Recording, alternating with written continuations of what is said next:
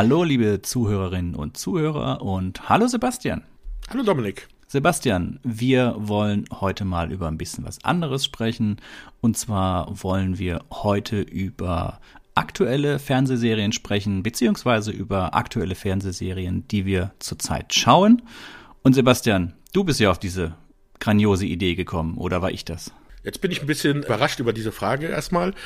Ich weiß, dass du es in dem Jahresrückblick angesprochen hattest, als es darum ging, was denn so alles im neuen Jahr bei uns ansteht. Und da hattest du es dann angesprochen, dass wir dann auch mal über den Tellerrand hinausschauen wollen. Ja, liebe Zuhörer und Zuhörerinnen, wir schauen nicht nur Serien aus unserer Jugend an, sondern auch Serien, die jetzt gerade aktuell laufen. Und ich weiß jetzt gar nicht, wo das dann bei dir aufgepoppt ist, dass wir da jetzt auch aktuelle Serien mal besprechen wollen trifft bei mir natürlich auch einen Nerv, weil ich will über viele Sachen sprechen, auch über aktuelle Sachen. Von wem jetzt die Idee genau gekommen ist, kann ich gar nicht mehr so sagen, aber ich ich finde es interessant.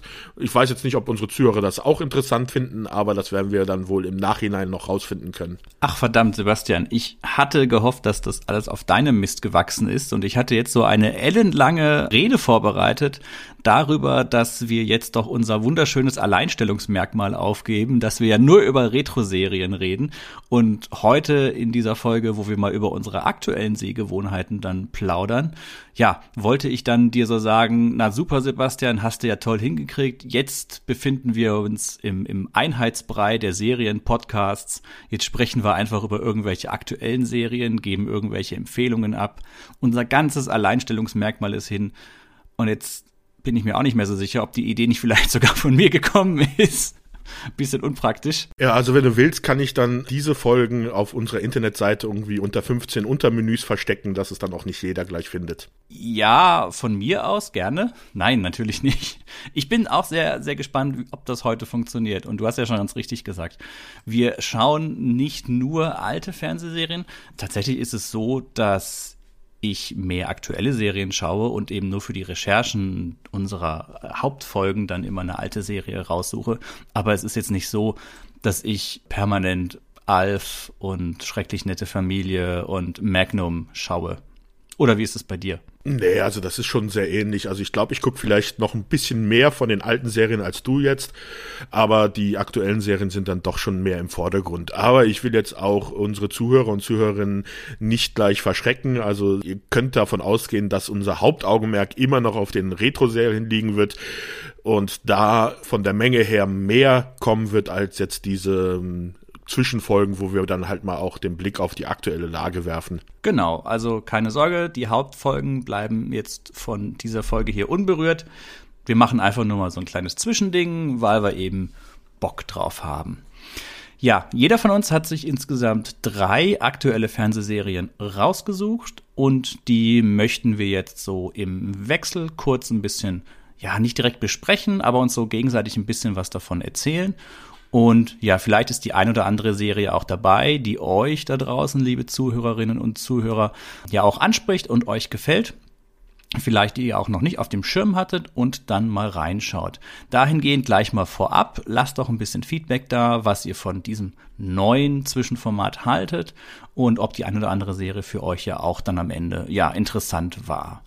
Sebastian, wer fängt von uns beiden an? Ja, gute Frage.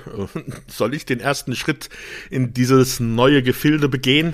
Ich höre schon, wie du mit den Hufen scharst, also leg los. Und da passt dann auch gleich schon wirklich die erste Serie, die ich ausgesucht habe, von wegen erster Schritt in neue Gefilde, passt das vom Thema sehr gut hin, denn die erste Serie, die ich mir ausgesucht habe, ist Raised by Wolves dürften wahrscheinlich schon viele was davon gehört haben, wenn ihr es nicht sogar schon gesehen habt.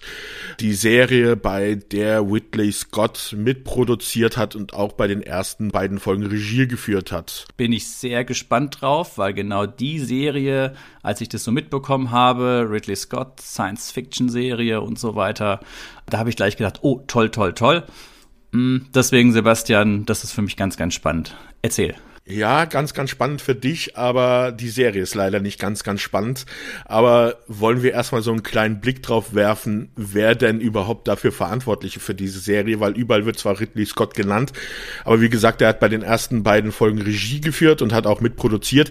Man sieht schon von der Ästhetik her, wie das gefilmt ist, das sieht schon sehr stark nach Ridley Scott aus, erinnert sehr stark an die Filme vor wie Prometheus oder jetzt Alien Covenant aber die Serie kreiert hat ein gewisser Aaron Guzikowski, der mir selber überhaupt kein Name war, muss ich ganz ehrlich sagen. Ich musste mal nachschauen. Also der hat neben Race by the Wolves hatte der noch acht Episoden bei der Serie The Red Road geschrieben, die ich nicht kenne.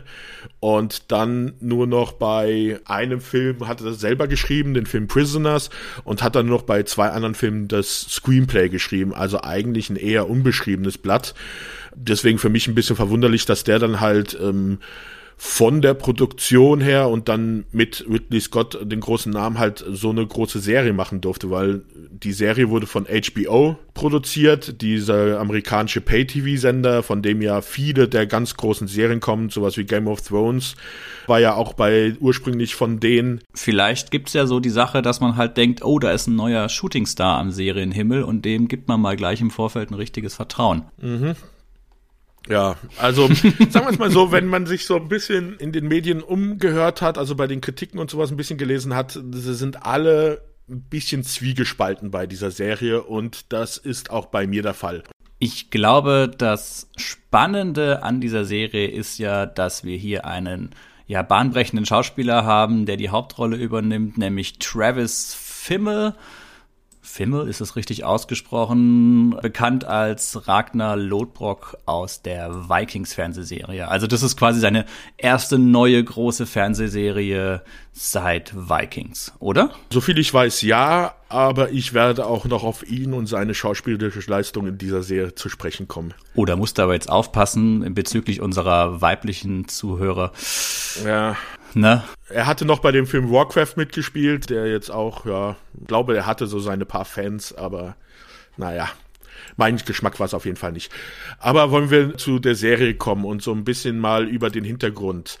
Und zwar hat auf der Erde in der Zukunft ein Krieg geherrscht zwischen einer Gruppe von Atheisten und einer Gruppe von Gläubigen, die einen Gott namens Sol angebetet haben. Und dieser Krieg ist ziemlich ausgeartet, hat eigentlich die ganze Welt umspannt und es war, es ging darauf hin, dass eigentlich die Welt zugrunde geht. Und in der Serie beginnen wir mit zwei Androiden, die in einem Raumschiff auf einen Planeten geschickt werden, nach Kepler 22b. Das ist auch ein Planet, den es in der Wirklichkeit gibt. Das war einer der ersten Planeten, die entdeckt worden sind.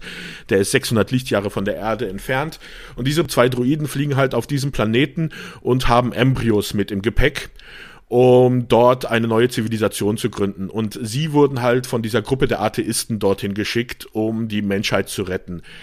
Jedoch werden sie nicht alleine auf diesem Planeten bleiben. Also versuchen halt diese sechs Kinder großzuziehen und auch mit dem atheistischen Glauben, oder besser gesagt, das atheistische Glaube ist jetzt natürlich passt nicht zusammen, aber in, mit dem atheistischen Weltbild.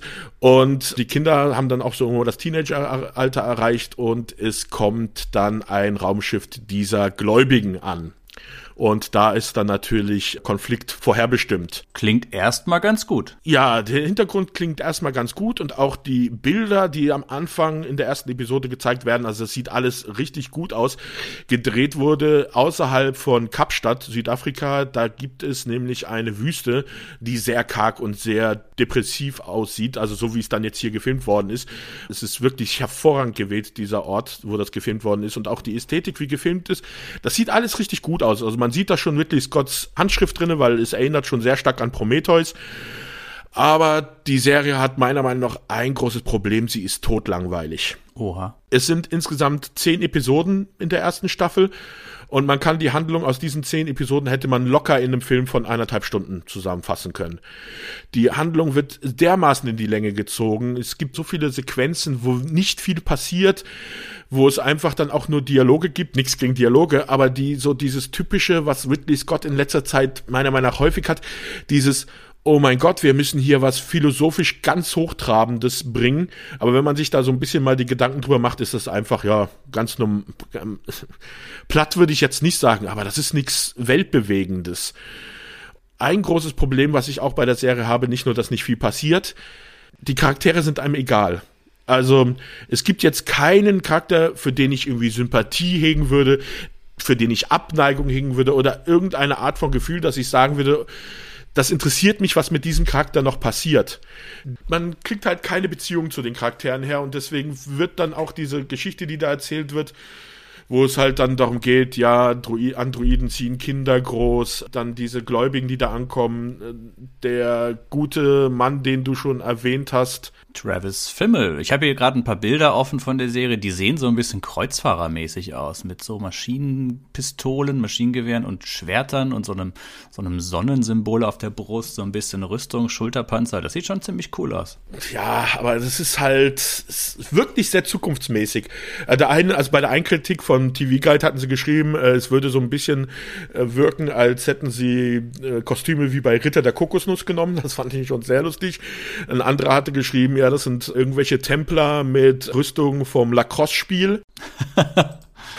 also, ja, die haben, aber es sieht, es sieht, es sieht gut aus. Also das, das optisch ist da wirklich alles, alles toll. Also optisch spricht das auch alles an.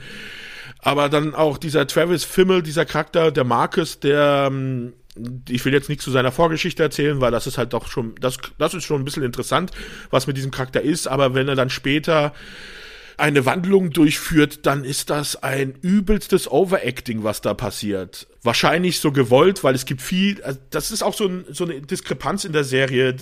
Eigentlich sind sie alle immer sehr kühl und sehr, sehr zurückgezogen, besonders die beiden Androiden, die halt Mutter und Vater genannt werden, weil es halt Androiden sind. Aber dann irgendwann mal fühlt es sich so an, bei einer Szene, wo du denkst, oh, jetzt hat der Regisseur zu ihr gesagt, hier, jetzt verhalte ich mal einen Wolf, weil die Serie heißt ja auch Raised by Wolves. Und das ist dann irgendwie ein bisschen komisch. Ich habe hier ein Bild von einer blutüberströmten Frau, die in irgendeinem Gang steht. Um sie herum liegen lauter Leichen. Sie wird wohl auch beschossen oder sowas. Ist es eine von den Androidinnen? Sehr kurze Haare, hat den Mund so komisch ja. offen. Äh, ja. Das sieht schon alles sehr, sehr, sehr cool aus. Ja. Ist das so eine Overacting-Sequenz? Ah, ich will eigentlich von der Story nicht viel verraten, weil auch wenn es irgendwie eine Qual war, ist es das doch wenigstens so das Einzige, was mich daran gehalten hat, diese Serie weiterzugucken, weil es halt doch immer wieder, du denkst dir halt, okay, das sind zehn Episoden, da muss ja irgendwas passieren. Also irgendwas, die können ja nicht so weitermachen, da muss irgendwas passieren. Das Traurige ist, es passiert was, aber das ist dann Episode 8, 9 und 10, wo was passiert. Mhm. Also man muss, ich musste mich durch diese sieben ersten Episoden echt durchquälen. Immer mit diesem, da wird doch noch was kommen. Es gibt dann so Sequenzen, die dann halt in den Gedanken auch von dieser Druidin spielen, weil sie in so eine Art, ja, Holodeck oder sowas hineingeht. Äh, ja, das ist halt alles sehr getragen. Also wie gesagt, man hätte das Ganze locker auf anderthalb Stunden stauchen können, hätte da ein paar Sachen rauslassen müssen, hätte das, die Charaktere vielleicht ein bisschen ja, interessanter gestalten können, dass man halt auch, es, sie müssen ja keine Charaktere sein, die ich jetzt mag, aber ich muss irgendwie ein Gefühl für diese Charaktere haben.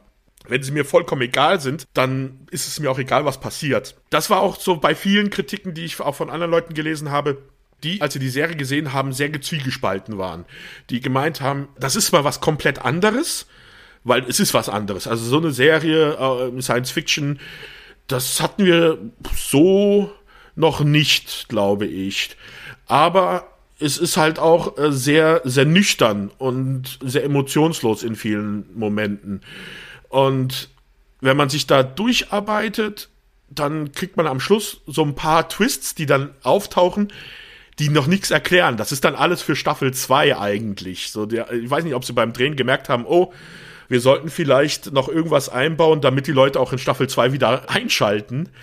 Ich muss mir es echt stark überlegen, dass wenn die zweite Staffel kommt, weil es ist auf jeden Fall bestätigt worden, dass eine zweite Staffel gemacht wird, ob ich da wieder einschalte. Also ich bin da so ein bisschen hin und her gerissen, weil es, es gibt schon ein paar gute Ansätze auch von den Gedanken, die da gefasst worden sind, um was es da geht, was da besprochen wird, aber die Umsetzung meiner Meinung nach hätte man spannender und auch ergreifender machen können. Ja, vielleicht ist es ja so die erste Staffel, dass da halt viel, viel Exposition erstmal ist und dann so richtig zahlt sich das dann halt aus, wenn die Serie erst in eine zweite oder in eine dritte Staffel geht, ne?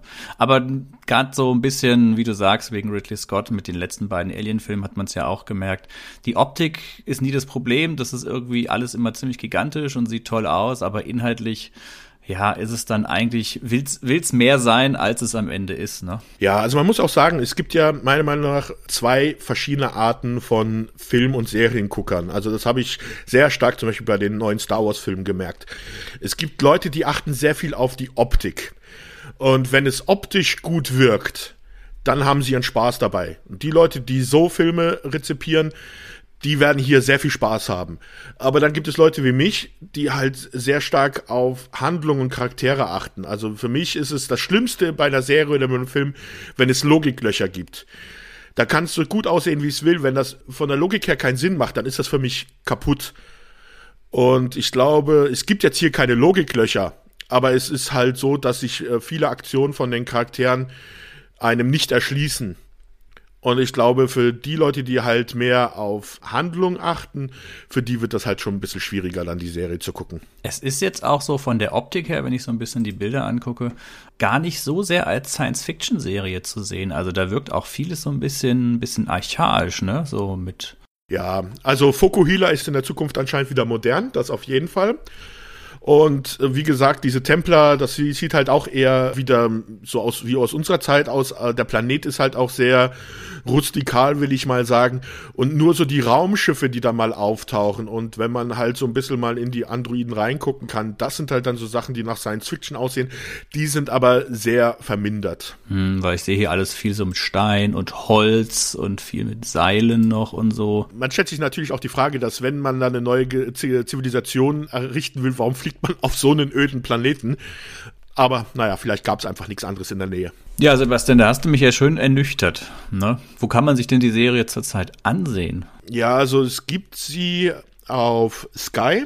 Wenn man einen Sky-Account hat, kann man sie da sehen. Und ich glaube, auf Amazon Prime ist sie für Geld zu erwerben, aber nicht ganz so billig. Ja, es sind ja meistens ein paar Euro pro Folge oder sowas, ne? Ja. Okay, hm, ja, schade werde ich mir noch so ein bisschen überlegen. Hat, hat mir jetzt so ein bisschen die Begeisterung genommen tatsächlich. Danke. ja, so, so bin ich. Machen wir mal weiter. Was ist denn deine erste Serie? Genau, ich möchte vorab kurz noch sagen, die Serien, die ich jetzt alle vorstelle, zum jetzigen Zeitpunkt der Vorstellung, kann man die sich alle auf Netflix anschauen. Also sollte kein Problem sein. Wie gesagt, Netflix ändert ja auch sein Programm mal regelmäßig, also kann sich das auch mal eventuell ändern. Und Sebastian, ich gehe in letzter Zeit mehr und mehr weg von amerikanischen Serien, weil ich einfach merke, viele amerikanische Serien sind so immer so nach dem gleichen Muster gebaut, gefallen mir nicht so und ich, ich stöber bei Netflix immer sehr gerne in den ganzen fremdsprachigen Serien umher. Und da bin ich immer wieder so am überlegen, ja, was kannst du denn da machen, was du normalerweise gar nicht angucken würdest. Und bei meinen drei Serien ist zwar auch eine amerikanische Serie dabei, aber ich würde gerne anfangen mit meiner ersten Serie und zwar The Victims Game. Das ist eine taiwanesische Serie, insgesamt acht Episoden von 2020. Ja, ist so ein bisschen Thriller, Drama. Die einzelnen Episoden sind teilweise über eine Stunde lang, also ist wirklich sehr, sehr viel. Und Sebastian, du hast im Vor in der Vorbesprechung schon gesagt, du hast, wir haben uns ja die Serien im Vorfeld schon gesagt, Du hast da auch reingeschaut, ne? Ja, also ich kannte sie, bevor du sie erwähnt hast, gar nicht. Und hab mir dann, nachdem du da gesagt hast, dass du heute über diese Serie sprechen willst, dann mal die erste Folge angeguckt und bin dann gleich hängen geblieben und hab dann gleich vier weitere geschaut. Die Serie gibt es nur auf, zumindest zu meinem Zeitpunkt war das, ich weiß nicht, wie es mittlerweile ist. Als ich sie gesehen habe, gab es die nur auf Mandarin mit englischem Untertitel. Die Geschichte, auf die diese Serie basiert, ist ein Buch namens The Fourth Victim von einem taiwanesischen Bestseller-Autor bzw. Mystery-Autor namens Infinity. Das ist wohl ein Pseudonym und ganz ehrlich, Sebastian, das war echt schwer zu recherchieren. Ich habe da nichts in der her herausgefunden. Wenn ich irgendwie Taiwan und Infinity eingebe, dann komme ich nur auf eine Automarke und das war's. Und die Serie wurde angeblich eher für den westlichen Markt entwickelt. Das sei jetzt mal dahingestellt. Ja, aber worum geht's in der Serie? An sich beginnt das Ganze als ein ganz klassischer Serienmörderplot. Kurz was zum Hauptcharakter. Uh, die Namen, herrje. Naja, im Übersetzten wäre es Joseph Cheng beziehungsweise Xiao Huan Cheng. Ich glaube, das ist ganz furchtbar, was ich hier gerade ausspreche. es geht um einen Forensiker bei der Polizei, der selber am Asperg-Syndrom leidet. Asperg-Syndrom ist ja so zwischenmenschliche soziale Kontakte äh, sind da so ein bisschen problembehaftet. Er kann seine Gefühle nicht so richtig zeigen. Allgemein alles, was das Zwischenmenschliche angeht, wirkt er völlig, völlig entrückt und fremdartig. Und die Serie beginnt mehr oder weniger als ein, ja, ganz normaler Serienmörderplot, wo es allerdings dann schon relativ schnell einen Twist gibt. Und zwar ist es so, dass die Hauptfigur, dieser Forensiker mit dem Asperger-Syndrom, schon relativ schnell gleich zu Anfang, ich glaube in der ersten Folge sogar, herausfindet, dass in irgendeiner Art und Weise seine Tochter in diese Morde in, ja, irgendwie mit, mit involviert ist. Und auf die Gefahr hin, äh, er will jetzt seine Tochter schützen, mit der ist er auch so nicht mehr wirklich im Kontakt. Die Tochter ist schon ein bisschen älter. Auf die Gefahr hin, dass da an seiner Tochter irgendein schrecklicher Mordplot dranhängt, fängt er eben an, auf eigene Faust zu recherchieren, beziehungsweise er beginnt auch gleich mal Beweise verschwinden zu lassen. Ich will jetzt auch nicht zu weit in die Story reingehen. Was letztendlich als Serienmordplot beginnt, entwickelt sich dann allerdings ein bisschen in eine, in eine andere Richtung im Laufe der Geschichte.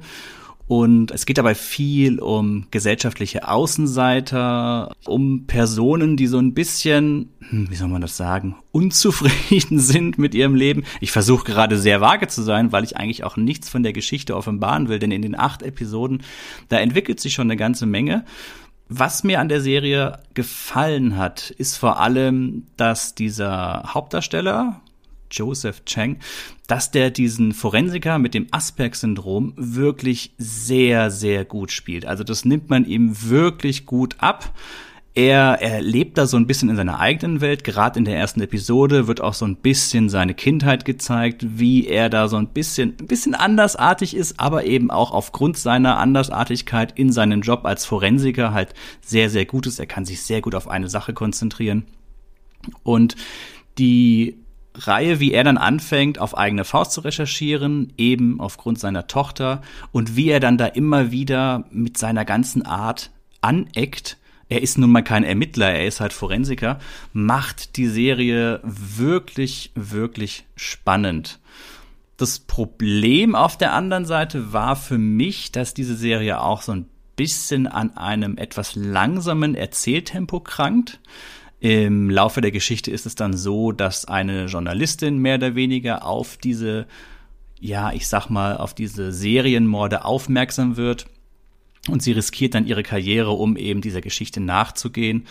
Und diese ähm, Journalistin und der Forensiker, die kommen dann da eben auch mehr oder weniger zusammen, um an diesen Fall, an diesem Fall zu arbeiten. Allerdings hat da jeder so seine eigenen Ziele und vor allem aufgrund seines Asperg-Syndroms ist es auch wirklich schwer, seine Beweggründe nachzuvollziehen. Also er macht da sehr viel auf eigene Faust. Leider manchmal nicht so 100% überzeugend. Also er ist da schon viel unterwegs. Es geht dann im Rahmen der Serie immer um die Einzelschicksale der einzelnen Opfer. Und da tun sich dann, in jeder Episode tut sich dann da eine andere, recht umfangreiche Hintergrundgeschichte auf. Während er da eben alleine am Ermitteln ist, es gibt da auch noch so zwei Polizisten, die eigentlich offiziell an diesem Serienmord dran sind. Die kommen da manchmal nicht so ganz gut weg. Also die nehmen, lassen das Ding eher so, ja, wie soll man das sagen? Hm, die wirken nicht so 100% kompetent an der Sache. Und das ist das, was man der Serie vielleicht so ein bisschen vorwerfen kann, dass dieser Forensiker ja schon sehr weit auf eigene Art und Weise da ermitteln kann, ohne dass er da mit seinen Kollegen irgendwie äh, sich erklären muss oder da in Konflikt gerät. Was mir an dieser Serie vor allem gut gefallen hat, ist, dass es halt mal eine komplett andere Welt aufmacht. Eine taiwanesische Serie. Man kommt in ein ganz anderes Umfeld. Es gibt eine Episode, da ist ein Büroangestellter, der auch nicht unbedingt mehr, ja, ja schon im, im mittleren Alter ist, der ähm, auch ermordet wurde Und im Rahmen der Recherchen wollen sie dann bei ihm zu Hause ein bisschen ermitteln und der wohnt halt noch zu Hause bei seinem Vater. Und der wohnt da auch in einem einfachen kleinen Zimmer zu Hause bei seinem Vater. Ist wahrscheinlich auch einfach den taiwanesischen Umständen geschuldet, dass die Menschen in ganz anderen, ja, Lebensbedingungen da wohnen. Und das gefällt mir sehr, sehr gut an der Serie. Man hat einfach das Gefühl, du kommst da in einen komplett anderen Kulturkreis rein. Das langsame Erzähltempo ist da wiederum der Vorteil, natürlich ein gewisser Vorteil. Aber insgesamt, vor allem so gegen Ende hin, hatte ich so das Gefühl, die Serie hat so ein paar Längen. Sebastian, wie war es denn für dich? Du bist ja noch nicht durch mit der Serie. Nee, also ich fand, das hast du schon recht, dass wenn du dann in diese Wohnung von den Leuten gekommen bist, dann hat das schon alles sehr anders gewirkt, als wie wir es halt von unserem Sehverhalten her kennen. Aber wo ich halt extrem überrascht war, sind die großen Aufnahmen, äh, die Luftaufnahmen, wenn es dann, ich gehe mal das, davon aus, dass es Taipei City ist, wo das Ganze spielt wenn du dann so aus den Luftaufnahmen zum Beispiel da mal die Polizeiautos äh, über die Autobahn fahren siehst, das es wirkt halt wie eine Großstadt, wie du sie so in amerikanischen Filmen auch normalerweise siehst. Also die ganzen Hochhäuser, die ganzen so vierspurigen Autobahnen, die durch die Stadt führen. Natürlich äh, haben wir da, habe oder ich da wahrscheinlich einen falschen Blick auf Taiwan, aber so hätte ich mir niemals Taipei vorgestellt. Aber eine Frage noch zu der Serie, was mich interessieren würde, weil ich bin jetzt noch nicht durch mit der ersten Staffel. Ist denn die Handlung in der ersten Staffel abgeschlossen oder muss man jetzt auf eine zweite Staffel warten, dass dann man vielleicht dann zu einer Lösung dieses Falles kommt? Die Handlung ist komplett abgeschlossen. Also da ist man dann auch wirklich durch mit. Tatsächlich ist sie für mich sogar ein Stück weit zu sehr abgeschlossen. Also es würde mich tatsächlich wundern, wenn es von dieser Serie noch eine Fortsetzung gibt der Forensiker an selbst mit seinem Asperger-Syndrom funktioniert als Hauptfigur echt super, weil es ist mal was komplett anderes. Es ist halt auf eine gewisse Weise ein gehandicapter Mensch. Wie die Serie allerdings zu Ende so alles erzählt, ich weiß nicht, ob sie da nicht ein bisschen, bisschen zu viel gemacht haben. Also ich wüsste nicht, wo man da anknüpfen könnte. Man, man, es ist wirklich alles, alles abgeschlossen eigentlich und man fängt dann mit einer neuen Staffel einen komplett neuen Fall an. Das ist vielleicht das, was dieser Serie so ein bisschen der, der Pferdefuß an der Sache ist. Viele, ich sag mal Dexter zum Beispiel, ja, weil es mir gerade einfällt, der ist ja auch Forensiker, ne? Blutspurenanalyse, genau. Da ist zwar von Staffel zu Staffel irgendwo der Fall abgeschlossen, aber es gibt noch viele Handlungsstränge, die irgendwie die Serie in die nächste Staffel tragen. Das geht immer so ein bisschen weiter. Und hier hat man eigentlich, was das angeht, überhaupt nichts. Also das Ding ist in sich fertig. Das heißt, wenn da nichts kommt, es sind keine Handlungsstränge offen, ja. Jetzt ist die Frage, weißt du denn, wann das Buch geschrieben worden ist? Weil bei dem Charakter habe ich mich so ein bisschen dran erinnert gefühlt an die Serie The Good Doctor die ja auch auf einer koreanischen, okay, ist jetzt Korea, nicht Taiwan, aber halt auch auf einer asiatischen Serie beruht hat, wo es ja um einen Arzt geht, der das Asperger-Syndrom hat. Okay, bei der einen Serie ist es äh, ein Arzt eher in einer normalen Dramaserie und hier ist es halt der Forensiker in einer Krimi- oder Serienkiller-Serie.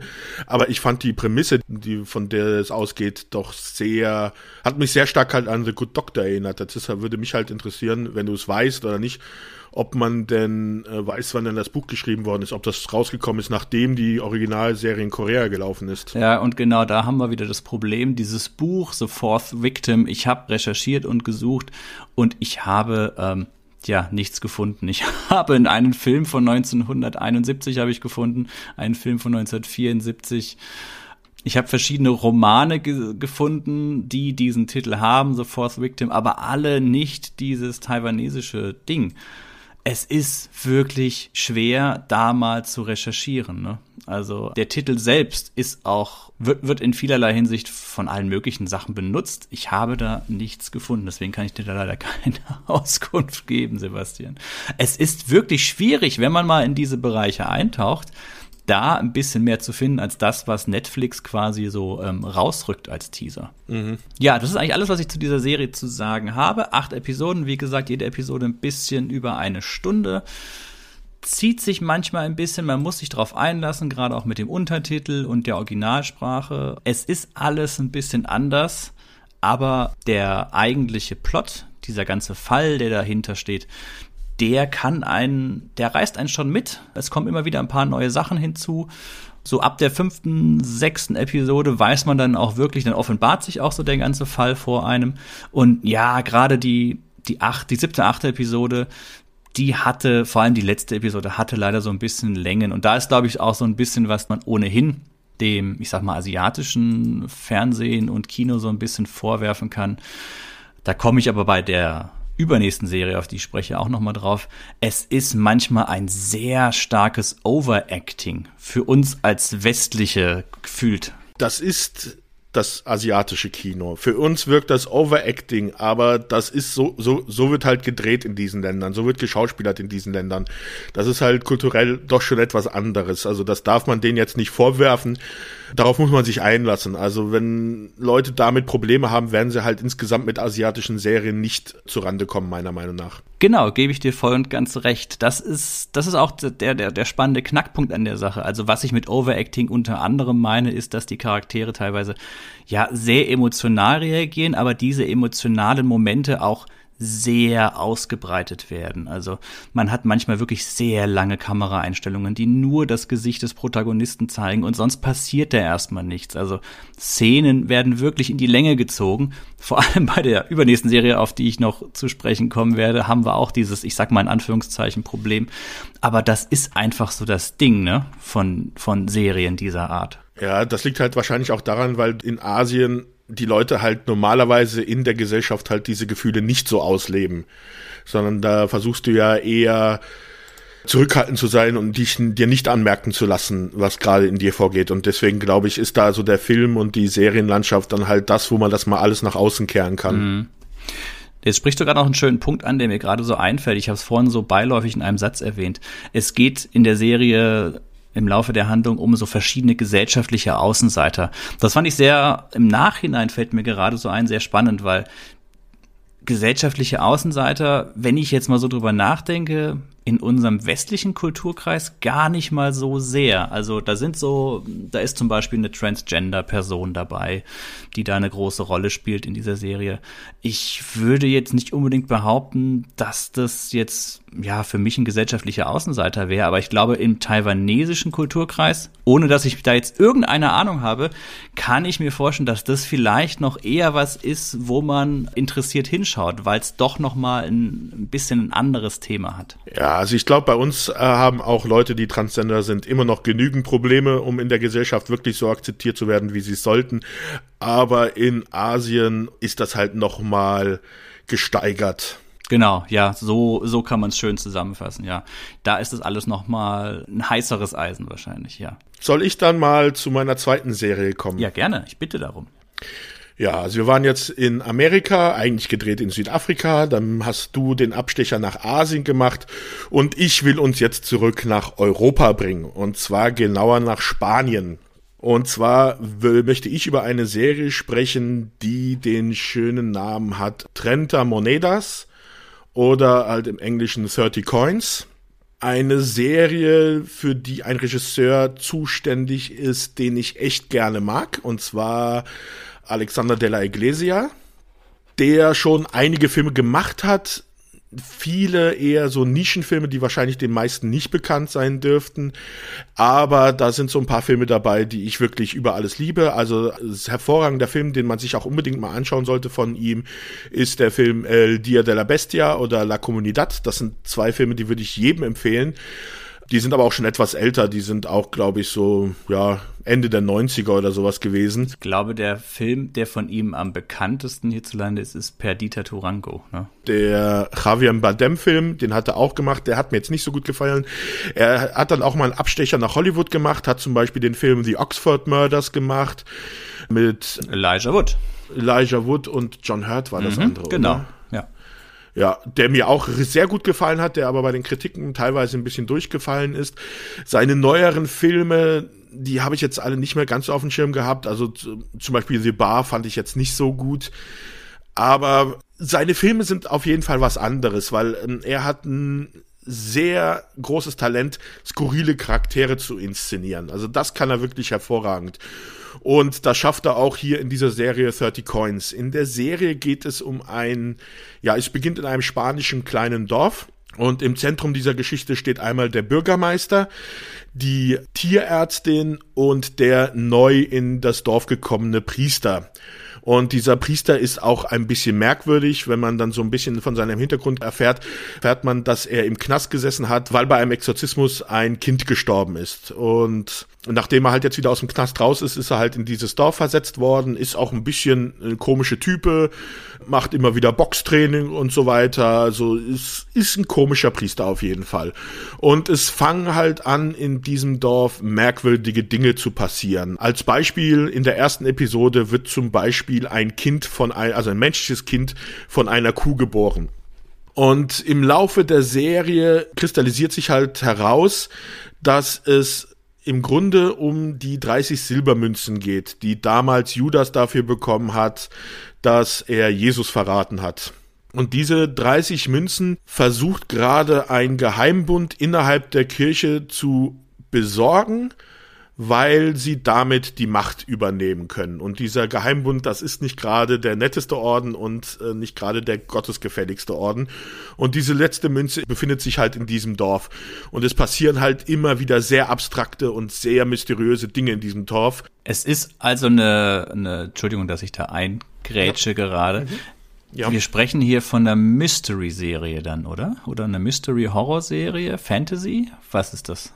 Ich würde sagen Mystery Horror mit sehr skurrilen Charakteren. Also okay. hat auch ab, hat auch wieder immer hin und wieder seine lustigen und humoristischen Momente, aber auch hin und wieder recht harte explizite Szenen. Also jetzt nicht so wie in einem Slatterfilm oder sowas, aber für das normale Fernsehpublikum kann man das schon sagen, dass so jede zweite Episode da schon mal eine Szene dabei sein dürfte, wo so manch einer schlucken kann. Mhm. Ja, viel mehr möchte ich über diese Serie eigentlich auch nicht sagen. Also von der Handlung her, was da passiert.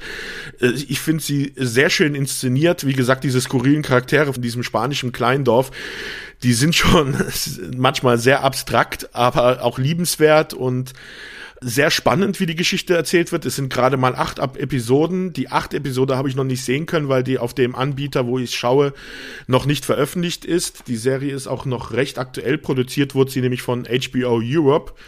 Und da lief die letzte Episode auf dem ihren Sender auch erst jetzt am 17. Januar.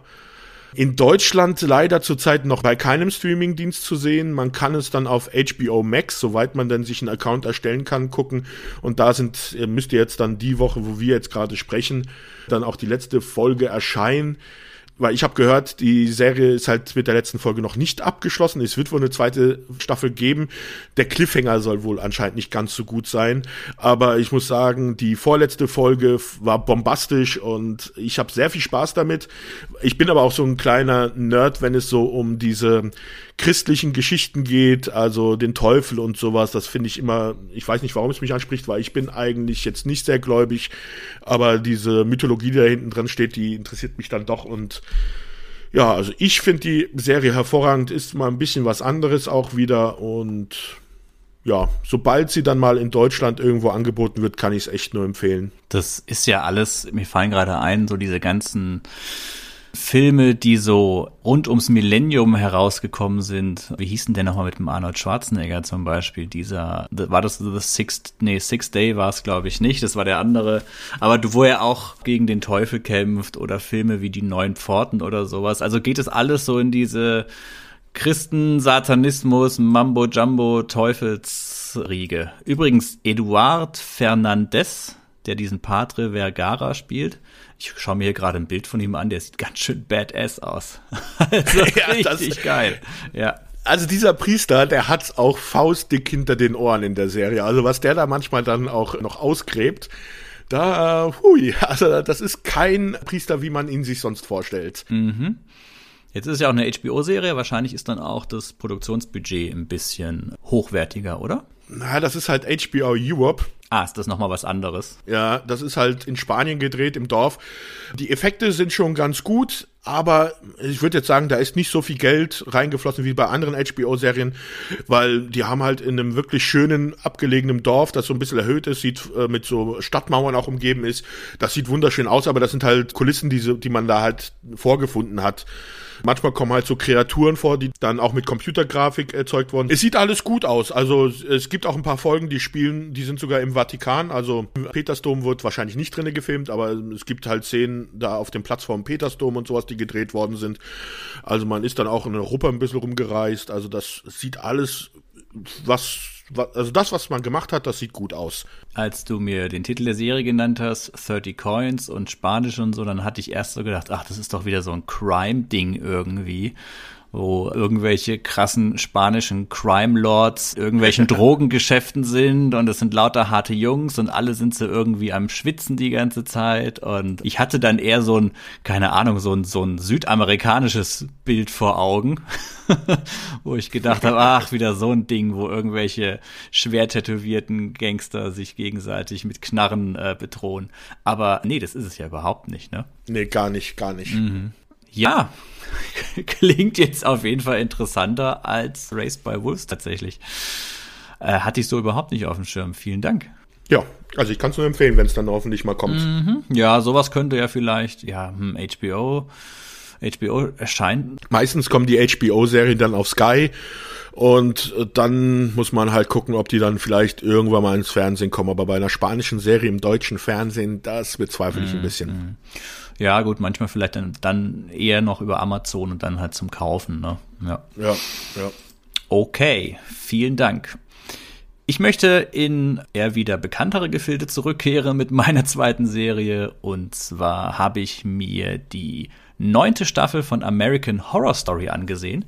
Die trägt den Titel 1984.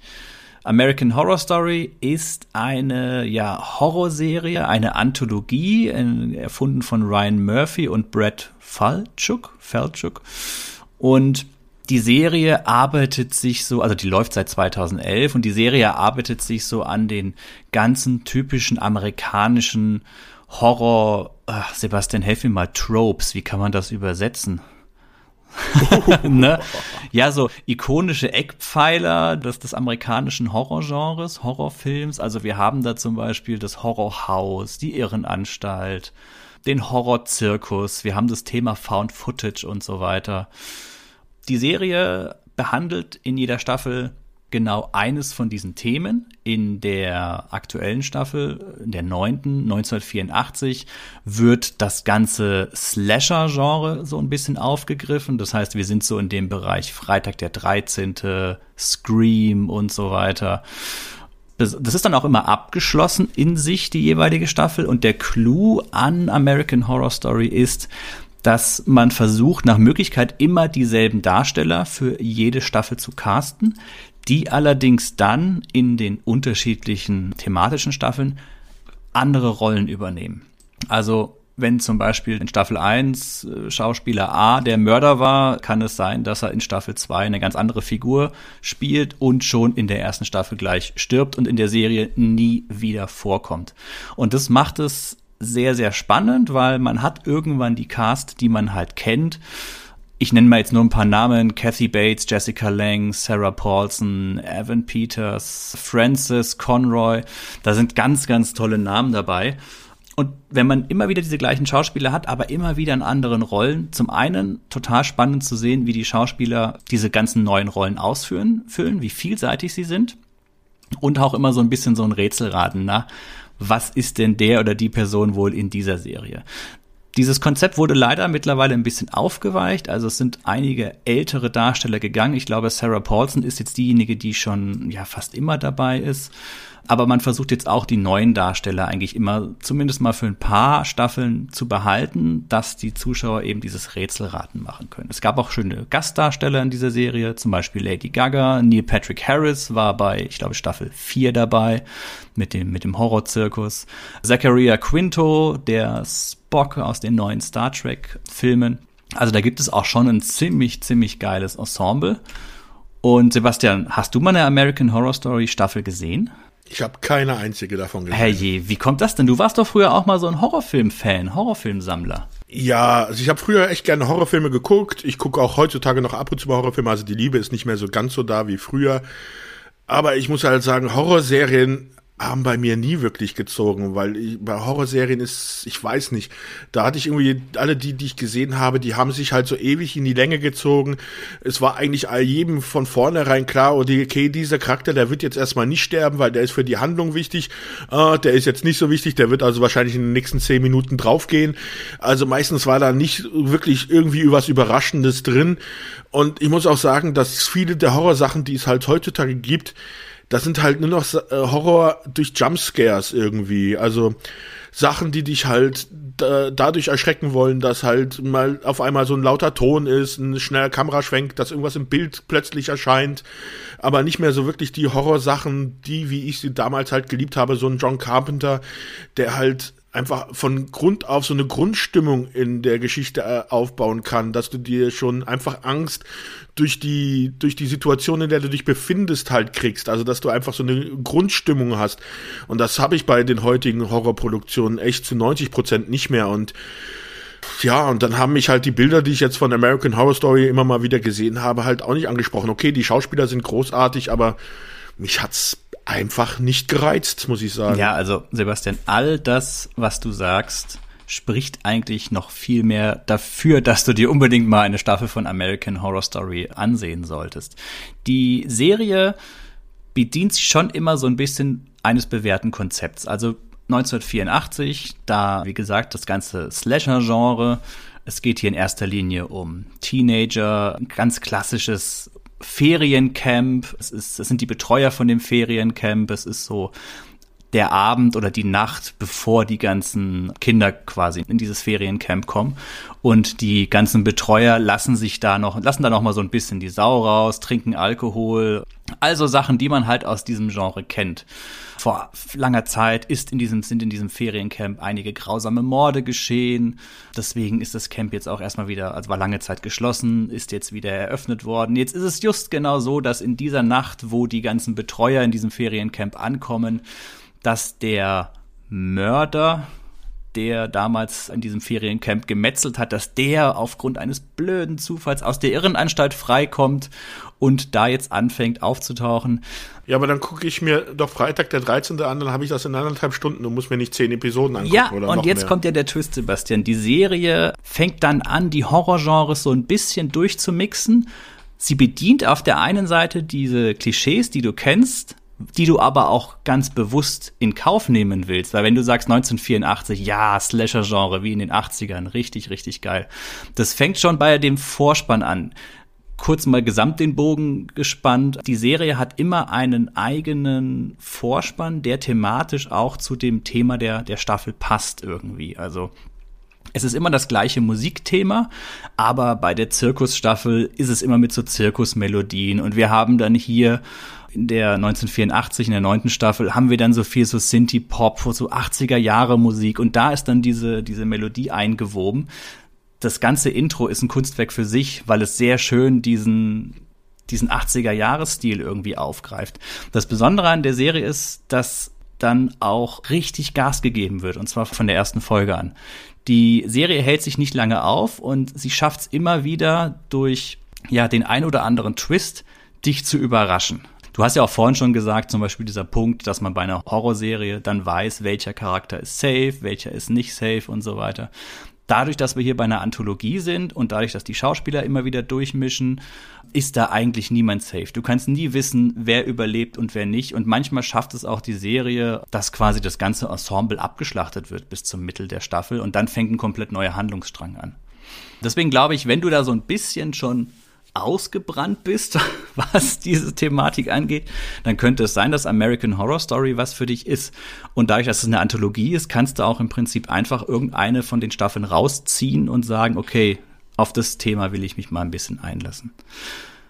1984 hat dahingehend echt gut funktioniert, weil es so schön diese ganzen, wie du sagst, Freitag der 13. sowas, das hat bedient, allerdings so ein bisschen auch mit modernen Effekten. Also die, die Serie ist ziemlich blutig, es gibt gute Splatter- und Slasher-Effekte und es kommen halt immer wieder ein paar neue Elemente rein. Was man der Serie vielleicht so ein bisschen ankreiden kann, ich habe immer so bei neuen Staffeln das Gefühl gehabt, dass jede Staffel so ein bis zwei Folgen zu lang ist. Vor allem gibt die Serie oft immer bis zur Mid-Season so richtig Gas. Da ballert sie so ziemlich alle Ideen raus und danach ja, sind immer so ein, zwei Episoden irgendwie, die so ein paar Längen haben, was immer so ein bisschen schade ist. Es ist jetzt nicht verschwendete Zeit, es ist jetzt nicht verschenkt, aber oft wird dann noch mal ein zweiter neuer Handlungsstrang aufgemacht. Die Geschichte geht mehr oder weniger in eine zweite Runde. Und da ist es halt leider so, dass auch bei 1984 mal hier und da so ein kleiner Durchhänger war. Die Serie greift auch reale Ereignisse auf, ganz lustig, weil unter anderem wird der sogenannte Night Stalker Killer erwähnt, der Richard Ramirez. Über den läuft auf Netflix auch zurzeit eine Doku. Das ist ein Killer, der, glaube ich, 1984, 85 reihenweise Leute umgebracht hat in den USA. Und der wird von einem Schauspieler gespielt namens Zach Villa.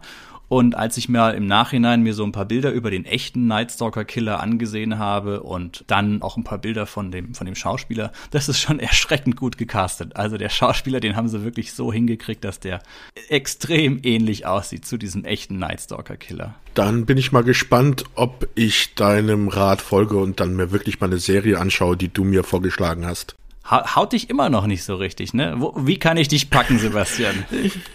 das, es muss wahrscheinlich die richtige Stimmung sein und dann werde ich es mir. Wo kann man, wo kann man es denn zurzeit gucken? Das ist doch mal die ja, Frage. Ja, wie bereits anfangs gesagt, alle Serien, die ich jetzt vorschlage, sind alle auf Netflix zu finden. Achso, ja, stimmt. Wie auch gesagt, selbst wenn jetzt die 1984, die eine, eine gute, solide Staffel ist, vielleicht jetzt nicht unbedingt für mich persönlich die beste Staffel von American Horror Story. Da gab es andere, die waren für mich gesehen deutlich stärker. Aber es ist schon eine gute Staffel und sie fährt auch so ein bisschen auf dieser, weißt du, diese 80er Jahre Retro-Welle läuft sie mit. Das bedient sie schon. Wer läuft denn auf so einer Welle mit? Also bitte. das bedient sie schon ganz, ganz gut, aber auch immer mit einem gewissen Augezwinkern. Und das hat mir echt gefallen. Und wenn es die jetzt nicht ist, dann, Sebastian, such dir eine andere raus. Also es, die haben so viele Themen. Ich würde sagen, so die erste Staffel ist noch so die, die zugänglichste, klassisches amerikanisches Horrorhaus und sowas. Aber jetzt die 1984, gerade wenn man so ein bisschen Slasher-Genre, das geht eigentlich, finde ich, immer, dann kann man da schon sehr viel Spaß haben. Ja, mal gucken. okay, ich habe alles gegeben und er will nicht, liebe Zuhörerinnen und ja. Zuhörer, ihr habt es gerade live mitbekommen. Man kann einfach nicht mehr den Sebastian irgendwie mit irgendwas retten. Schade. Dann gehe ich doch mal einfach zu meiner dritten Serie, würde ich sagen, oder? Mhm. Und nachdem wir ja solche aufbauenden Themen jetzt hatten wie Serienkiller, Teufel, will ich jetzt mal so ein bisschen in das andere Gefilde gehen und mal eine Comedy-Serie rausnehmen. Und zwar als dritte Serie habe ich die Serie Ted Lasso. Sagt mir gar nichts. Das wundert mich ein bisschen, weil eigentlich im Fernsehen doch hin und wieder Werbung dafür lief. Und zwar ist das eine von den Serien, mit der halt Apple TV gerade wirbt, dass man doch mal einen Account bei ihnen erstellen soll. Und zwar geht es bei dieser Serie darum, dass ein englischer Fußballverein einen amerikanischen Football-Trainer als neuen Trainer engagiert hat und ihn nach England holt. Der neue Trainer, der namensgebende Ted Lasso, aber vom Fußball keine Ahnung hat die Grundprämisse der Serie, die erinnert so ein bisschen an die Indianer von Cleveland. Also wir haben die Besitzerin dieses englischen Fußballvereins, die eigentlich will, dass der Verein versagt, weil sie damit ihrem Ex-Mann eins auswischen soll. Und sie engagiert halt diesen Ted Lasso, weil sie davon ausgeht, weil er keine Ahnung vom Fußball hat und in Amerika halt gerade im College Football einen Erfolg hatte, kann sie, engagiert sie ihn, weil sie der Meinung ist, er wird halt gnadenlos hier bei diesem Fußball Fußballteam versagen. Und Ted Lasso hat natürlich auch am Anfang Probleme mit diesem Fußballclub, weil er hier auch mit einem Ensemble von Fußballspielern aufeinander trifft.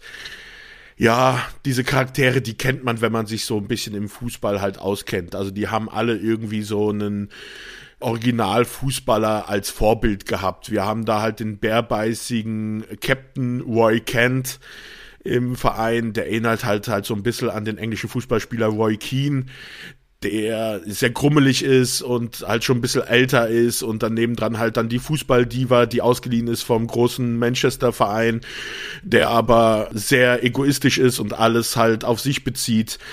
Aber warum ich die Serie so genossen habe und es auch vielen Leuten ans Herz legen will, ist halt dieser Charakter von Ted Lasso.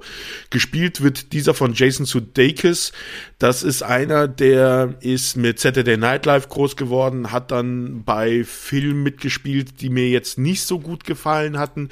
Das waren dann Sachen zum Beispiel wie Wir sind die Millers oder Kill the Boss. Hey, nichts gegen Kill the Boss mit dem richtigen Alkoholpegel ist das verdammt lustig.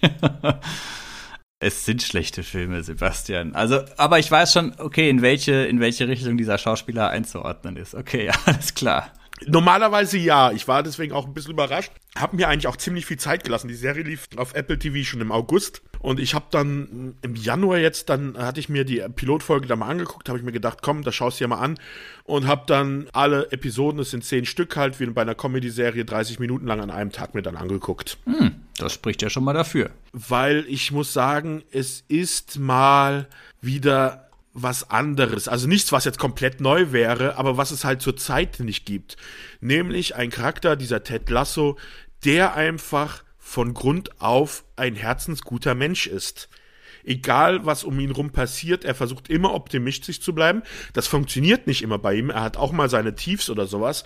Aber trotzdem zieht er sich immer daraus, hat immer einen positiven Blick auf die Welt, versucht mit dieser Chefin, von der er nicht weiß, dass sie eigentlich nur will, dass alles schief geht, versucht er immer nett mit ihr zu sein, bringt ihr immer so kleine Süßigkeiten mit und sowas und versucht mit jedem gut Freund zu sein das ist so herzerfrischend, finde ich, weil es echt in letzter Zeit, wenn du dir die Serien anguckst, die wir haben, dann sind das immer die Hauptcharaktere, immer irgendwelche gespaltenen Persönlichkeiten, immer Leute, die große Probleme haben und äh, sich da irgendwie durchkämpfen müssen oder sowas.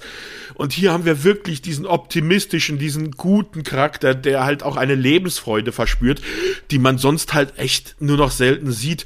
Und sie ist halt auch noch lustig, die Serie. Ich bin sehr überrascht. Das ist ja, also Comedy-Serie und dann noch das Thema Sport. Puh, stelle ich ja. mir erstmal schwer vor, das zu verkaufen. Klar, es ist mal ein bisschen was anderes, okay. Aber wenn ich die jetzt mal so in der Reihe sehen würde, würde ich sagen, oh, ja, okay, wenn das jetzt nicht der Ultra-Slapstick ist, dann, hm, hm. Wie gesagt, ich habe mir auch, ich hatte es damals gesehen im August, die ist auf Apple TV rausgekommen und gedacht, ach komm, der Schauspieler, uh, die Komödien, ja. das ist eigentlich immer so, so haut drauf Humor, so übertriebener Humor, der nicht, der nicht wirklich bei mir zieht und dann auch, ja, toll, amerikanischer Footballtrainer kommt nach England, um da einen Fußballverein zu trainieren. Was willst du denn da draus machen? Und wie gesagt, ich habe die erste Folge gesehen und war sofort hooked und war begeistert. Habe die in einem Zug durchgeguckt. Es sind auch schon Staffel 2 und Staffel 3 sind schon bestätigt, dass die gemacht werden. Also gebt der Serie eine Chance. Also ich, ich war, ich habe es auch nicht geglaubt. Und auch mein Kollege in dem anderen Podcast, der Alex, ich glaube, der hat sie fast zur selben Zeit geschaut wie ich. Wir hatten dann kurz danach telefoniert. Der war genauso begeistert wie ich und war genauso überrascht. Na gut, es kann auch zwei Leute mit Geschmacksverirrungen geben. ja. Natürlich. Also ich weiß nicht, ob es dein, dein Geschmack treffen wird, das mhm. weiß ich nicht. Wenn man einen Apple TV-Account hat oder mal einen Probemonat abschließen will, das geht da ja auch äh, kostenfrei, dann ist das eine der Serien, die ich würd, empfehlen würde, dass man da mal dann rein. Tut mir leid, Sebastian, jetzt muss ich gerade mal eine ganz blöde Idiotenfrage stellen. Braucht man irgendein Apple-Device, um Apple TV gucken zu können? Wahrscheinlich nicht, oder? Also du kannst es, soweit ich weiß, auf keinem Android-Gerät gucken. Ah, Okay. Das wird wahrscheinlich noch kommen, wenn ich das richtig verstanden habe. Ich weiß nicht, oder ob es schon da ist.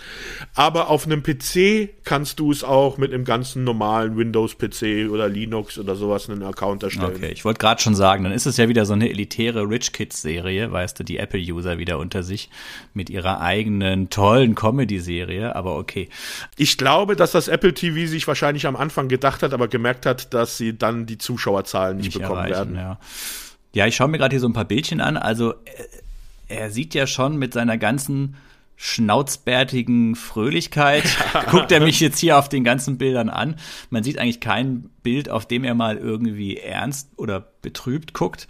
Schon immer eher so ein, so ein kleines, so ein leichtes Grinsen, ne? So am Start, ja. Ja, und er ist auch wirklich großartig. Also, ich hatte damals Saturday Night Live nicht gesehen, aber da muss er wohl, was ich gelesen habe und gehört habe, auch recht gut gewesen sein. Mhm. Und er ist, äh, und er füllt halt diese Rolle so sympathisch aus. Also, er ist dafür super gecastet worden. Auch die Nebendarsteller sind jetzt die meisten eher unbekannt. Also, Juno Temple könnte man vielleicht noch kennen. Das ist so eine englische Darstellerin. Bei Maleficent hat sie eine Nebenrolle gehabt. Aber sonst die Fußballspieler, die da mitmachen, die sind auch eher unbekannte Darsteller. Um den Humor noch mal so ein bisschen einzugrenzen. Wir sind aber jetzt hier nicht auf so einem Anchorman-Niveau, oder? Nein, kein Slapstick, sondern das ist eher so ein herzensguter Humor. Ich würde sagen, also wie gesagt, das Vorbild kann man sagen, die Indianer von Cleveland und in die Richtung geht es auch, finde ich. Ja, du hast ja oft mal diesen Begriff von Feel Good Comedy, bringst du ja ganz gerne mal. Ne? Ja. ja. Also keine Comedy, die daraus den Humor zieht, dass irgendwelche Charaktere in peinliche Situationen gepackt werden. Weil das ist eine Art von Comedy, die ich gar nicht mag. Da habe ich so ein Fremdschämen. Und das ist seit meiner Kindheit. Früher bin ich als Kind rausgerannt und konnte es mir nicht angucken. Heutzutage spule ich vor sogar noch, wenn solche Fremdschämen-Situationen kommen. Und das hast du da auch gar nicht. Und das finde ich halt, weil dieses Fremdschämen, das ist ganz leicht zu machen als Filmemacher. Leute in peinliche Situationen zu stecken und dann es so zu übertreiben, dass äh, man sich über diese Charaktere dann lustig macht, das ist, das ist keine große Kunst. Aber Leute, die halt sympathisch sind und mit denen du zusammenlachst und diese Art von Comedy, ich finde die, das ist schon schwieriger und die ist das, mhm. was mich halt auch dann trifft. Okay, ja, es geht mir wahrscheinlich ähnlich wie dir bei American Horror Story. Wenn ich mal in der Stimmung bin, werde ich es mir vielleicht mal ansehen. Ist das okay für dich? Nö. Oh, okay. Nein, natürlich. Mach, was du nicht lassen kannst. Ja, zurzeit ist so, nach Comedy ist mir gerade gar nicht so, wenn ich so meine ganzen Sehgewohnheiten in letzter Zeit mal rekapitulieren lasse ist, ist, ist wenig Comedy dabei. Könnte vielleicht auch mal wieder an der Zeit dafür sein. Vielleicht sollte ich es mal wagen. Aber dann eher von den drei Serien, die du jetzt genannt hast, eher das, das 30 Coins, was mich jetzt anspricht, wo ich sagen würde, ja, da, da schaue ich mal rein. Ja, was ist denn deine letzte Serie für heute? Ja, nachdem ich jetzt gerade schon bei Victims Game so ein bisschen durchs Asiat, durch die asiatische Serienlandschaft gestümpert bin und da so meine Probleme hatte, versuche ich es jetzt nochmal. Allerdings diesmal gehen wir nach Südkorea. Und zwar geht es um die Serie Sweet Home, die auf dem gleichnamigen Webtoon basiert. Webtoon, das ist ja quasi kein Online-Comic, sondern eine Online, ja, ein Online-Anime, kann man so sagen. Das, was so früher die Flash-Filmchen waren, oder was? Mm, nee, das ist schon also ein vollwertiger, ein vollwertiger Anime. Das lief auf die Seite heißt auch Webtoon. Also das ist ein bekanntes Portal. Ja, ist auch eigentlich erstmal zweitrangig, wo das Ganze herkommt. An sich ist es, sind wir hier im Genre von einer Zombie-Serie, also so ein Apokalypse-Horror-Zombie-Serie. Es geht um einen Loner, also so eine, ja, es ist ein Schüler, was sonst, der frisch in ein Hochhaus voller skurriler Gestalten gezogen ist und eigentlich will dieser Junge Selbstmord begehen. Also es kommt so raus, dass seine Familie bei einem Unfall ums Leben gekommen ist. Er fühlt sich dafür auch so ein bisschen äh, mitschuldig, verantwortlich und will seinem Leben eigentlich ein Ende setzen, hat da auch in seinem Kalender das entsprechend eingetragen. Und das ist so ein Hochhaus mit so einer Ladenzeile. Ich weiß nicht, ob das dir was sagt. Also, die so ein bisschen, ja, so ein bisschen Selbstversorger sind. Also im Prinzip, wenn du so ein Loner bist, dann musst du das Haus gar nicht mehr verlassen, weil der Laden, der unten im Erdgeschoss ist, der hat eigentlich alles für seinen Bedarf. Und ansonsten bleibt er eigentlich nur auf seinem Zimmer und spielt irgendwelche Videospiele. Also so, ein, so richtig perfekt, um sich da abzuschotten. Die ganzen anderen Bewohner in diesem Haus sind ja auch, auch sehr skurril, auch alle mit einer eigenen Geschichte. Also es gibt ja zum Beispiel eine Frau, die ihr Kind verloren hat, aber immer noch mit diesem leeren Kinderwagen durch die Gegend fährt und auch so tut, als wäre das Kind noch da. Es gibt einen überzeugten Christen, der auch gleichzeitig ein Martial Arts Experte und Schwertkämpfer ist. Jetzt überzeugter Christ, ja, Mai, aber gut, wir sind hier bei einer südkoreanischen Serie, also eher was, was Seltsames. Es gibt eine Balletttänzerin, die sich wirklich zwingt, gut zu werden. Wo auch die Füße schon ziemlich, ziemlich missgebildet sind, weil sie eben alles macht, um dieser Karriere irgendwie zu folgen. Ähm, es gibt einen Ladenbesitzer, der seine Frau terrorisiert. Aber naja, Zombie-Serie, Apokalypse, es ist so, wie es bei allen oder vielen Serien dieser Art ist. Irgendwann kommt halt die große Zombie-Apokalypse. Hier ist es allerdings mit der kleinen Besonderheit, dass wir hier keine klassischen Zombies haben, sondern Monster. Also die Menschen verwandeln sich in, ja, knuffige, lustige kleine Monster. Im, Im, Laufe der Geschichte wird so ein bisschen erzählt, sie verwandeln sich in Monster, die ihr tiefst, die das tiefste innere Verlangen des jeweiligen Menschen widerspiegelt. Also zum Beispiel gibt es da einen Typen, der die ganze Zeit viel trainiert, viel wohl auf Muskeln aus ist, möglichst stark werden will und der verwandelt sich dann in so eine Art fleischiges großes Hulk-Monster, was dann da eben so ein bisschen marodierend durch die Gegend läuft. Ansonsten ist es eben das typische Zombie-Setting, also die Bewohner von diesem Hochhaus, die verbarrikadieren sich dann in diesem Hochhaus und draußen geht die Welt vor die Hunde und es ist alles ganz schrecklich und grausam. Und es beginnt dann so ein, ja, fast schon so eine Art Kammerspiel, denn das ganze, die ganze Serie findet nur in diesem Hochhaus statt. Gut, es ist relativ, relativ hoch, viele, viele Stockwerke. Und es ist eine schöne Dynamik in dieser, eine schöne Gruppendynamik. Also es tauchen da sehr viele verschiedene Figuren auf, die alle, wie gesagt, so ihre eigene kleine Hintergrundgeschichte haben. Das Besondere bei unserem Hauptdarsteller ist noch dem Cha Hyun Soo. Ach, die Namen, da muss ich mich echt mal noch einarbeiten. Die Infektion, sage ich's mal, mit diesem, mit diesem Virus, dass man sich in so ein Monster verwandelt, die beginnt mit sehr heftigem Nasenbluten. Und das ist gerade zu Beginn in den ersten zwei Folgen wirklich sehr stark inszeniert, gefällt mir gut. Und das Besondere ist, dass die Hauptfigur dieser Serie sich auch mit diesem Virus, wenn es denn ein Virus ist, sich da eben auch infiziert. Er allerdings in der Lage ist, dieses Monster in sich, ja, nicht direkt zu kontrollieren, aber er verwandelt sich immer wieder zurück. Und die anderen Bewohner des Hauses fürchten ihn auf eine gewisse Art und Weise, weil er könnte ja jeden Augenblick sich in dieses Monster verwandeln. Auf der anderen Seite brauchen sie ihn aber auch, denn er kann sich eben draußen frei bewegen. Er hat auch so Art Superkräfte, so ein bisschen. Also er ist, er ist deutlich stärker, er kann sich heilen und so weiter. Also er ist schon auch eine Verstärkung für diese ganze Gruppe. Diese ganze Story entwickelt sich über zehn Episoden hinweg, hat am Ende auch ziemlich viele Aufhänger. Bevor ich aber jetzt mal noch ein bisschen was weiter erzähle, Sebastian, klingt es für dich interessant? Ich glaube, du hast ein oder zwei Folgen gesehen, ne? Ja, die hatte ich gesehen, bevor du mir gesagt hattest, dass du diese Serie besprechen willst. Und ich muss sagen, ich habe es dann erstmal noch nicht weitergeguckt, weil die ersten zwei Episoden, die sind halt schon sehr abstrus. Also das ist schon ein bisschen konfus, wie das alles erzählt wird, meiner Meinung nach. Also das ist nicht so eingängig für mich gewesen, wie ich es mir gewünscht hätte, um dann halt wirklich bei dieser Serie erstmal dabei zu bleiben. Aber wenn du da so viel Spaß dran hast, weil normalerweise sind halt diese apokalyptischen Serien für mich halt auch echt ausgelutscht. Also Walking Dead hat das zu Tode geritten. Ja, ja, was heißt viel Spaß daran? Jetzt kommen wir genau an den Knackpunkt. Die, die Serie fängt, okay. fängt wirklich stark an mit diesen ersten ein, zwei Folgen, diese ganze Geschichte und so weiter. Und es sind auch wirklich interessante Charaktere. Gut, wir sind hier so ein bisschen, das hat alles so ein Resident Evil Touch, so, so leicht, auch wenn jetzt diese, diese Monster da rumlaufen. Die Serie ist blutig, aber die Trickeffekte, du hast es vielleicht auch mitbekommen, sind relativ schwach. Also man merkt den Computereffekten schon an, wo sie, dass sie aus der Konserve kommen. Die Monster treten auch mehr und mehr in den Hintergrund im Laufe der Serie und es geht immer mehr um die, ja, einzelnen Dramen zwischen den Darstellern. Aber was du gerade gesagt hast, Sebastian, dass die Erzählung nicht so ganz stringent ist, das wird noch immer schlimmer. Die Serie macht noch mehrere Handlungsstränge gleichzeitig auf und springt dann auch in der Zeit noch hin und her.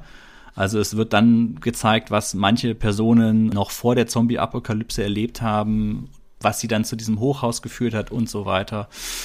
Da ist die Serie tatsächlich ein bisschen schwierig, nicht so super zugänglich. Was vielleicht ganz interessant ist, sie ist ins Deutsche übersetzt, also hier haben wir keine Probleme mit Untertiteln oder eben ja Muttersprachen. Die Serie hatte teilweise sehr, sehr starke weibliche Charaktere, was mir sehr gut gefallen hat. Vor allem ist es so, dass die weiblichen Charaktere, die mitunter am schwächsten wirken, dass die im Laufe der Serie über sich hinauswachsen. Trotzdem ist es so, dass die Serie im Mittelteil auch wieder ziemliche Längen hat. Also auch hier war so mein Gedanke, naja, ein, zwei Episoden weniger hätten es auch getan. Und wir haben hier auch wieder so ein bisschen dieses, ich sag's mal, Problem des Overactings, was eben einfach ein Stilmittel ist aus dem asiatischen Raum bei Serien.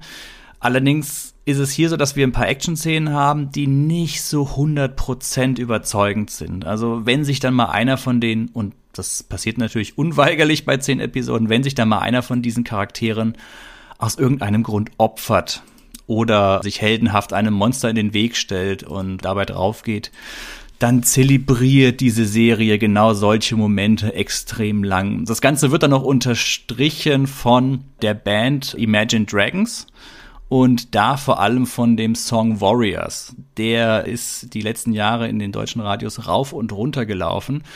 Ich kann mir gut vorstellen, dass das vielleicht in Südkorea was total Exotisches ist, wenn da plötzlich ein Song von, von Imagine Dragons läuft und der Song ist ja auch echt gut und sehr schmissig. Für mich war er aber so ein bisschen fehl am Platz. Und wenn dann da so ein Charakter mit einem Katana in einem Aufzug steht und so mit letzter Kraft das Monster noch bezwingt und dabei stirbt und zu dieser Musik man minutenlang die schreckensgeweiteten Augen sämtlicher äh, Darsteller sich angucken darf, dann denkt man sich manchmal so, oh, okay, ein bisschen mehr Tempo, ein bisschen weniger Drama. Da hat die Serie, finde ich, manchmal so ein bisschen den Bogen überspannt. Also es ist manchmal alles sehr, sehr episch vom Soundtrack her. Ein Ticken zu episch für das, was die Serie eigentlich ist. Gegen Ende kommt sie dann, gibt sie noch mal so richtig Gas, dann ist es wieder richtig, richtig gut. Aber dazwischen, in der Action überzeugt sie nicht so, aber die Charaktere selbst sind sehr schön und, und skurril. Man muss es ausprobieren. Insgesamt, aber natürlich irgendwo hast du schon recht. Dieses Walk, also Walking Dead hat natürlich diese ganze Zombie-Apokalypsen-Geschichte so sehr rauf und runter gespielt, dass es auch jetzt bei dieser Serie Sweet Home da jetzt nicht so viel Neues gibt. Aber es, es hat so einen gewissen, ja, Anime, so ein gewisses Anime-Feeling hat's, hat's schon. Mhm. Na, was meinst du, Sebastian? Welche von meinen drei Serie-Empfehlungen landet bei dir mal in dem To-Do-Ordner? Ja, die eine, die erste, die du erwähnt hast. Victims Game? Die hat es auf jeden Fall geschafft. Aber Sebastian, falls wir dieses heutige Experiment wiederholen sollten, ich habe schon wieder auf meiner Liste auf jeden Fall noch eine weitere asiatische Serie, die ich dir dann eventuell beim nächsten Mal äh, auch wieder ans Herz legen möchte.